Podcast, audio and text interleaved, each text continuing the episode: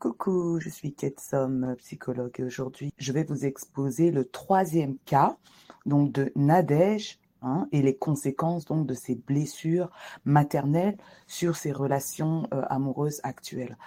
Pour ceux qui euh, attrapent cette euh, vidéo en chemin et qui, qui ne savent pas du tout de quoi il s'agit, je vous conseille de voilà de voir la partie 1 de, des blessures maternelles pour comprendre exactement ce dont je suis en train de parler aujourd'hui. En bref, euh, les filles hmm, euh, ont besoin de trois choses de la part de leur mère. Euh, les soins, donc les soins affectifs, la protection et la guidance.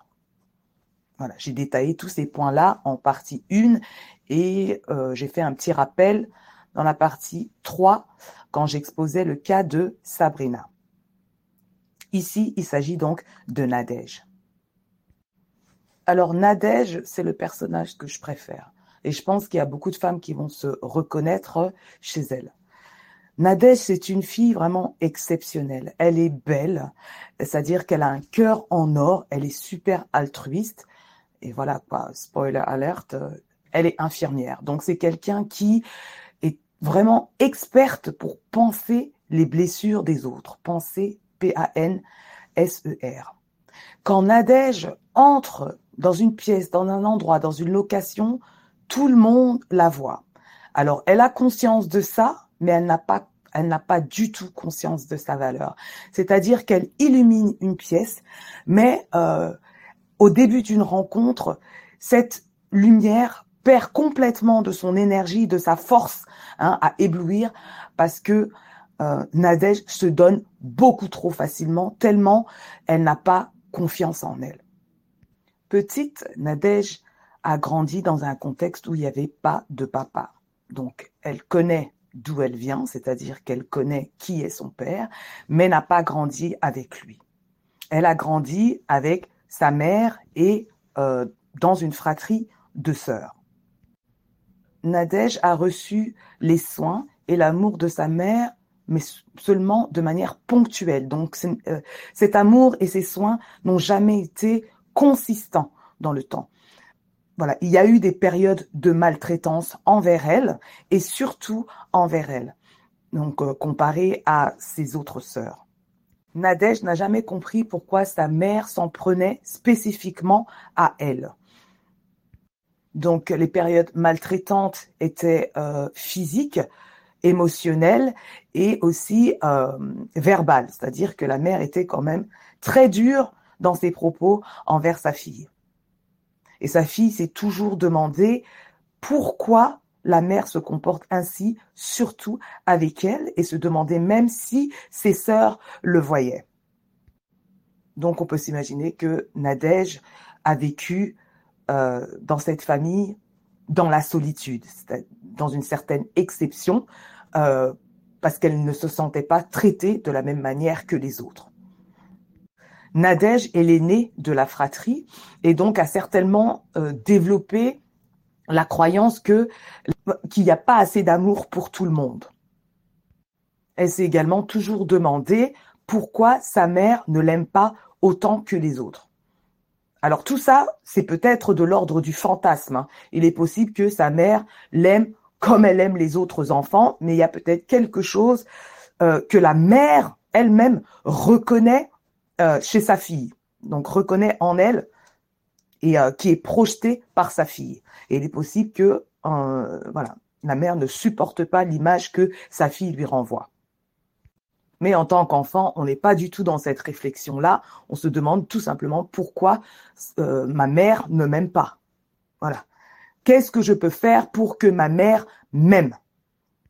Et donc clairement, Nadège ne s'est ni sentie euh, aimée, hein, de manière en tout cas inconditionnelle et euh, consistante par sa mère, et elle ne s'est pas sentie protégée par sa mère puisque sa mère la maltraitait de temps à autre. Et Nadège n'a pas non plus connu euh, l'amour non sexuel de la part d'un homme. Donc elle n'a pas connu l'amour du père. Donc l'amour du père reste quelque chose de fantasmé pour Nadège. Et donc Nadège a développé un attachement anxieux. Et ce qui est intéressant, c'est que Nadège sait que euh, ces patterns relationnels ne sont pas, euh, voilà, ne sont pas sains. Contrairement à Karine, vous vous rappelez donc Karine, c'était le premier personnage, le premier cas euh, qui avait donc un attachement évitant et qui fuyait les émotions. Et donc voilà, pour elle, c'était euh, c'est plus difficile à voir que son comportement est problématique, surtout dans un contexte social où euh, l'indépendance est quelque chose de super applaudi et respecté. Voilà. Et ben Karine, si elle devait rencontrer une personne comme Nadège, mais Karine la regarderait peut-être avec un certain dédain que euh, cette personne-là est complètement codépendante. Voilà, je veux dire, elle n'a pas tort, mais au moins, Nadège a la capacité de comprendre que ces patterns relationnels ne sont pas sains. Nadège est une femme qui a toujours voulu le mariage, ok? Donc elle va bientôt entrer dans la quarantaine, mais Nadège a toujours voulu le mariage. Ok, je sais que c'est ma croyance, mais pour moi, il n'y a pas plus facile d'obtenir le mariage si c'est ce qu'on désire. Hein, Et si on pense le mériter. Puisqu'à partir du moment où, euh, voilà, il est clair pour nous qu'on veut cette chose-là, il suffit de décider et de dire non à toutes les propositions qui ne veulent pas le mariage. Ok? Cependant, Nadège n'y croit pas vraiment en fait ne pense pas qu'elle mérite le mariage. Elle ne pense même pas vraiment mériter l'amour de quelqu'un. Ok, c'est peut-être difficile pour elle de, le, de, reconnaître ça, hein, mais quand on voit la qualité des personnes qu'elle divertit, on s'imagine bien qu'elle ne croit absolument pas à euh, un partenaire qualitatif, ok Et il est possible aussi que, euh, parce qu'on a tous je vous dis, il y a, il y a des hommes protecteurs, il y a des hommes prédateurs. Il y a deux extrêmes, si vous voulez, il y a deux extrêmes, mais c'est dans un continuum. C'est-à-dire que on a tous une partie euh, prédatrice et on a tous une partie protectrice. Hein? et la personne qu'on rencontre peut éveiller en nous telle partie ou telle partie. Ok? Euh, Parce que j'ai pas envie de juger simplement les euh, les partenaires rencontrés par Nadège, parce qu'il est possible que Nadège ait réveillé en eux leur partie prédatrice, ok? Parce que vraiment, quand on a, on, pense ne pas valoir quelque chose, on, on voilà, on n'a pas d'estime de soi. Si on se traite nous-mêmes comme de la poubelle, voilà, ne nous étonnons pas un jour si quelqu'un crache sur nous. C'est-à-dire que euh, moi, en tout cas, j'ai déjà eu ce type de sentiment. C'est-à-dire que si vous entrez dans une maison ou vous entrez dans un endroit qui est sale, vous avez moins de difficultés à cracher par terre, en gros, ou à négliger cet endroit que si vous entrez dans un endroit, dans un temple, voilà, dans un endroit propre. Donc, enfin bref, c'est pour l'image. Ok, tout ça pour revenir à Nadège qui se dévalue complètement euh, parce qu'elle ne sait pas du tout établir des limites. Ok, elle va avec le flot. Nadège, comme je vous dis, Nadège entre dans une pièce, tout le monde la voit, ok? Mais seulement, Nadège va rendre le regard à une personne de basse qualité, si vous voulez. Mais elle-même ne se rend pas compte puisqu'elle se demande pour qu'est-ce que les gens voient en elle, hmm? Et il est possible que, ben, juste en se posant cette question, elle ne se rend pas compte qu'elle s'auto-sabote et qu'elle donne de l'attention à une personne de enfin, de moindre valeur, ok? En tout cas, cette personne qui n'aura pas les outils pour la contenir. Et donc, c'est à ces personnes-là que Nadège donne la chance de créer quelque chose avec elle.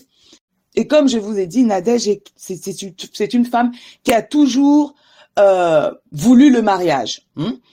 Alors, je dis voulu le mariage parce que je pense même que Nadège n'a pas conscience de ce que veut dire le mariage au-delà de la cérémonie des festivités.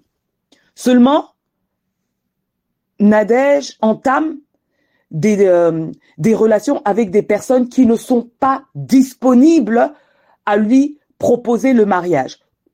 Au lieu d'arrêter la relation tout de suite, sachant que voilà, les projets ne s'alignent absolument pas, hein, donc on va pas se perdre notre temps mutuellement, Nadège s'entête pense qu'elle va pouvoir euh, le faire changer d'avis. Euh, et à chaque fois, elle est dans des relations qui vont durer deux ans, trois ans, quatre ans, parce qu'elle pense que la personne va changer d'avis. Donc elle s'engouffre à chaque fois dans un espoir pathologique dans ses relations, hein, qui dès le début était voué à l'échec. Mais euh, Nadège ne veut pas euh, ne veut pas admettre cela et s'entête, s'entête et s'engouffre et s'attache et investit émotionnellement. Hein? Hein, vous savez, il y a beaucoup de femmes qui se disent, purée, ça fait deux ans que je suis dans cette relation. Bon, bah, je vais tenter encore, je vais tenter encore, je vais tenter encore. Et ensuite, dix ans après, on, on se rend compte qu'on n'a pas du tout évolué et qu'on ne retrouvera jamais ce temps perdu. Donc, ne perdez pas votre temps. Si vous avez votre projet, hein, et que la personne a un projet qui ne s'aligne pas avec le vôtre, mettez, coupez court à la relation pour que personne perde le temps de l'autre et qu'on se rende compte à la fin que mais je t'avais déjà dit dès le début que moi j'étais pas intéressé, que moi je voulais ceci cela.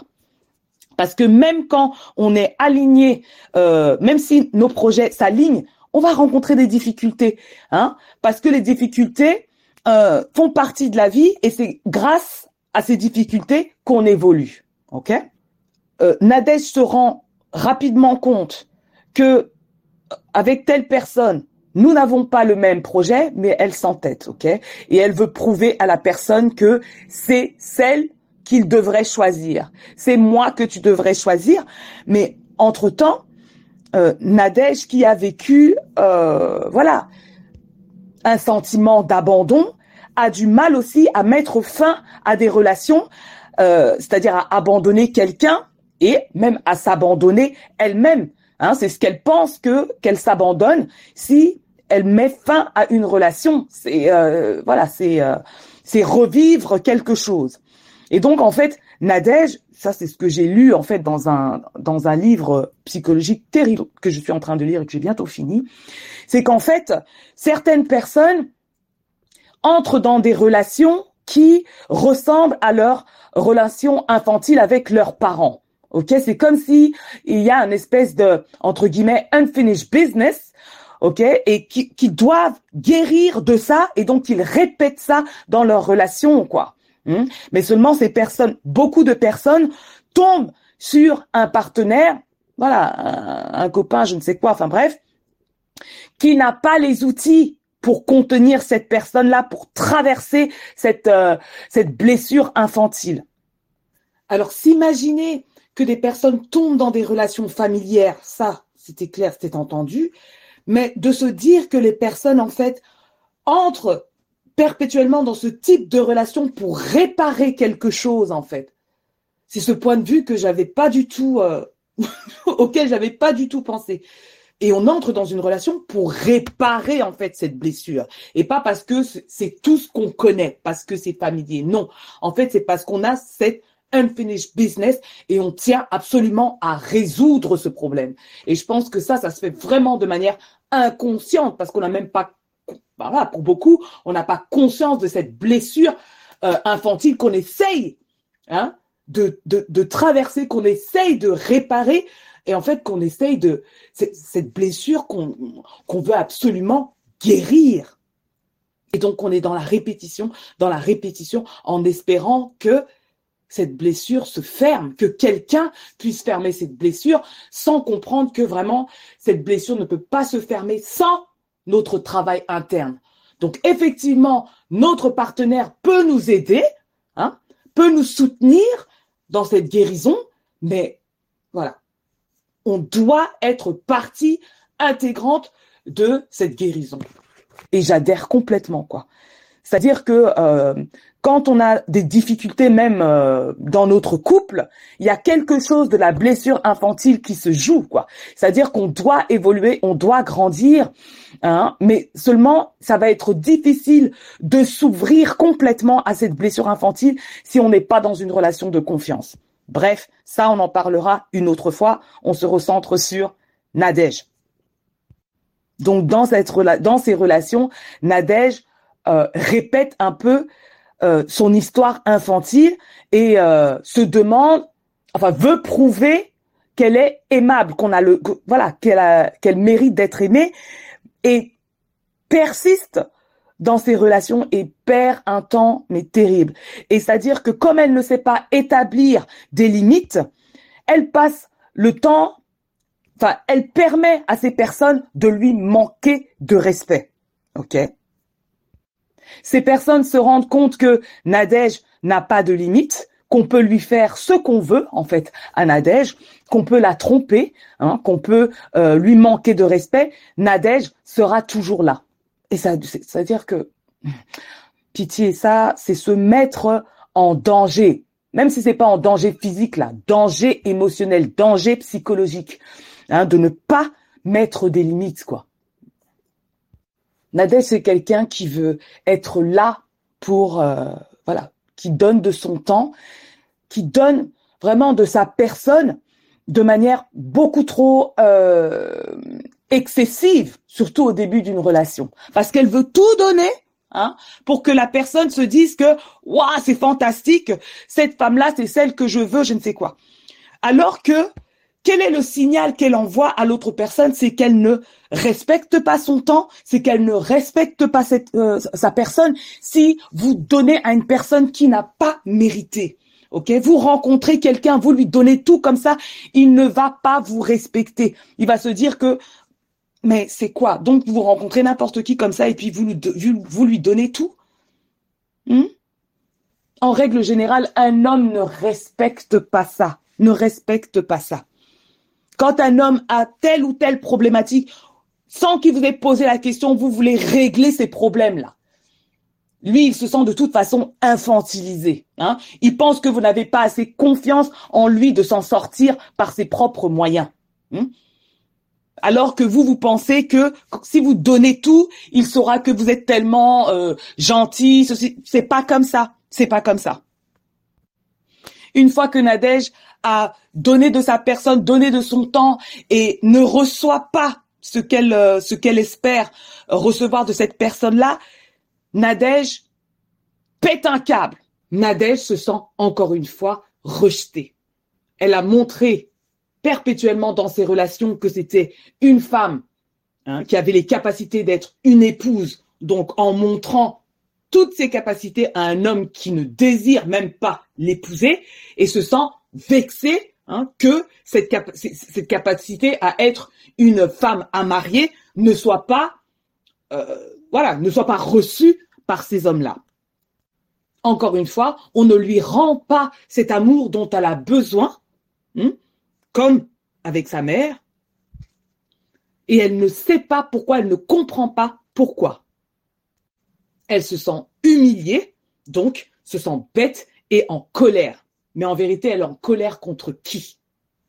Donc elle peut devenir complètement euh, agressive parce qu'elle s'est sentie dupée, elle se sent trahie, euh, parce que voilà, elle pensait avoir tout donné à cet homme-là. Comment ça se fait qu'il ne lui rend pas, hein, qu'il se moque d'elle, qu'il lui manque de respect, hein, parce qu'il l'a trompée avec d'autres personnes?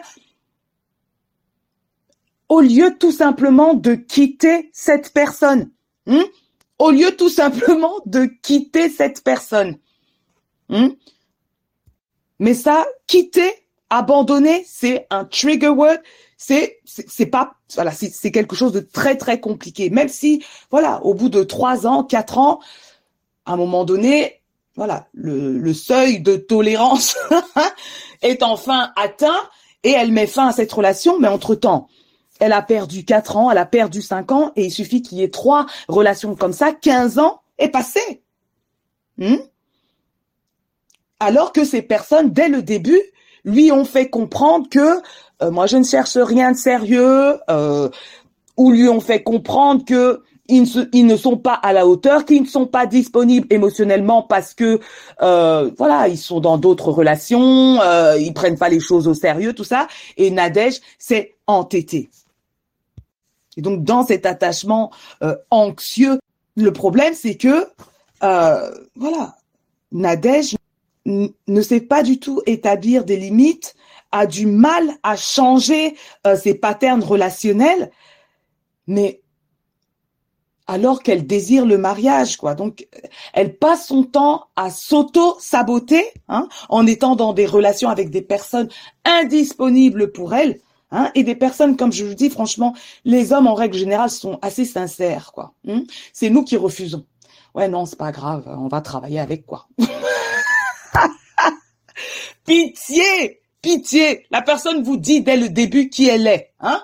When somebody tells you who they are, believe them the first time. Maya Angelou.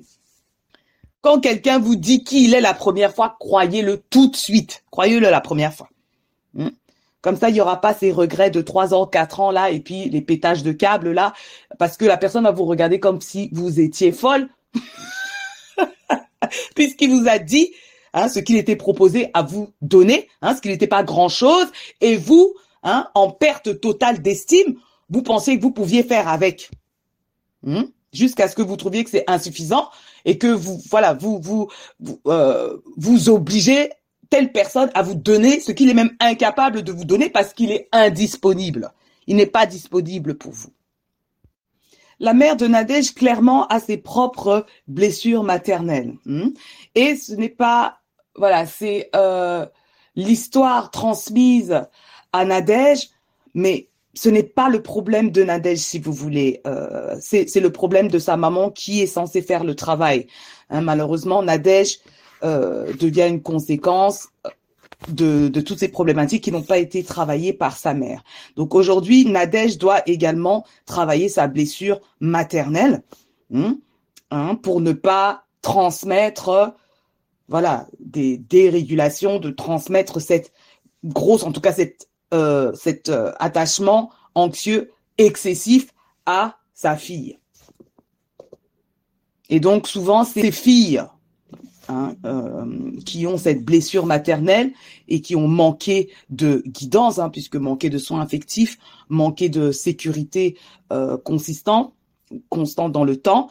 Bah, du coup, voilà, c'est des personnes qui ont l'habitude de prendre soin des relations, mais de manière excessive. Donc Nadège a de graves, hein, de profondes insécurités. Elle n'est pas du tout sûre d'elle. Et donc ça, ça se voit quand elle se donne beaucoup trop rapidement aux hommes. Et donc ça passe par le physique, ça passe par le temps, ça passe par sa personne. Enfin bref, elle donne. Donc, comme je dis, elle est beaucoup trop altruiste, si vous voyez ce que je veux dire.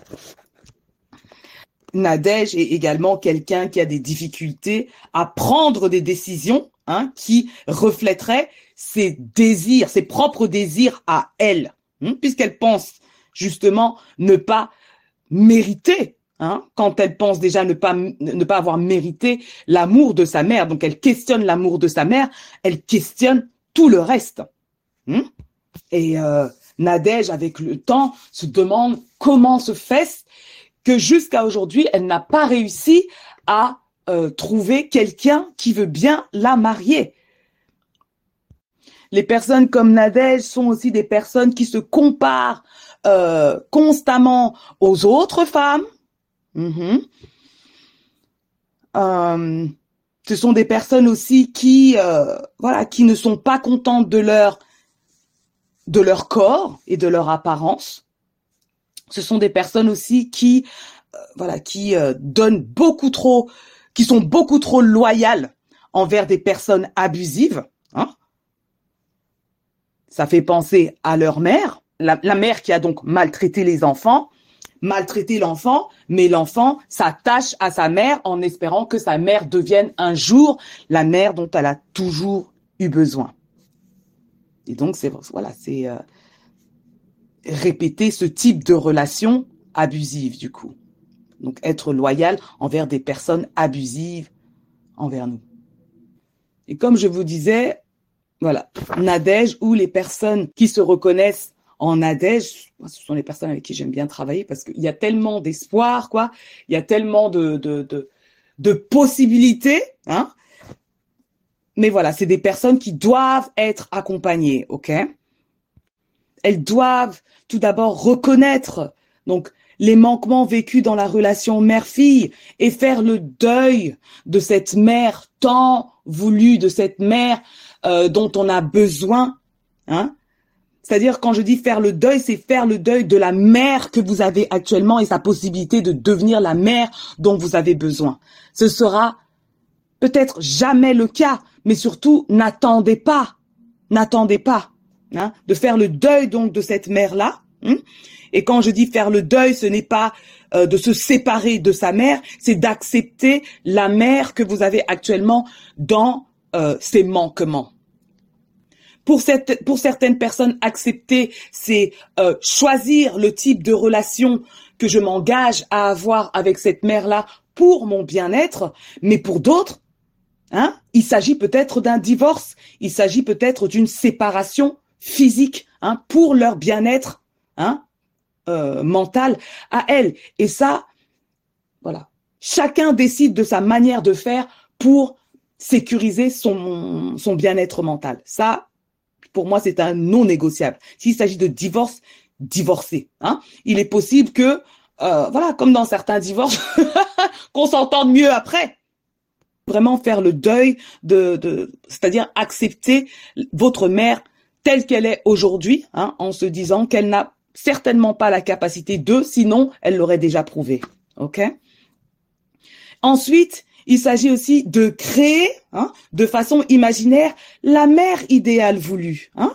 Et pour ça, on peut s'inspirer de, de, de, déesses euh, historiques hein, ou euh, trouver d'autres figures de femmes inspirantes. Je sais que moi, je vous ai déjà, enfin plusieurs fois, j'ai cité Maya Angelou.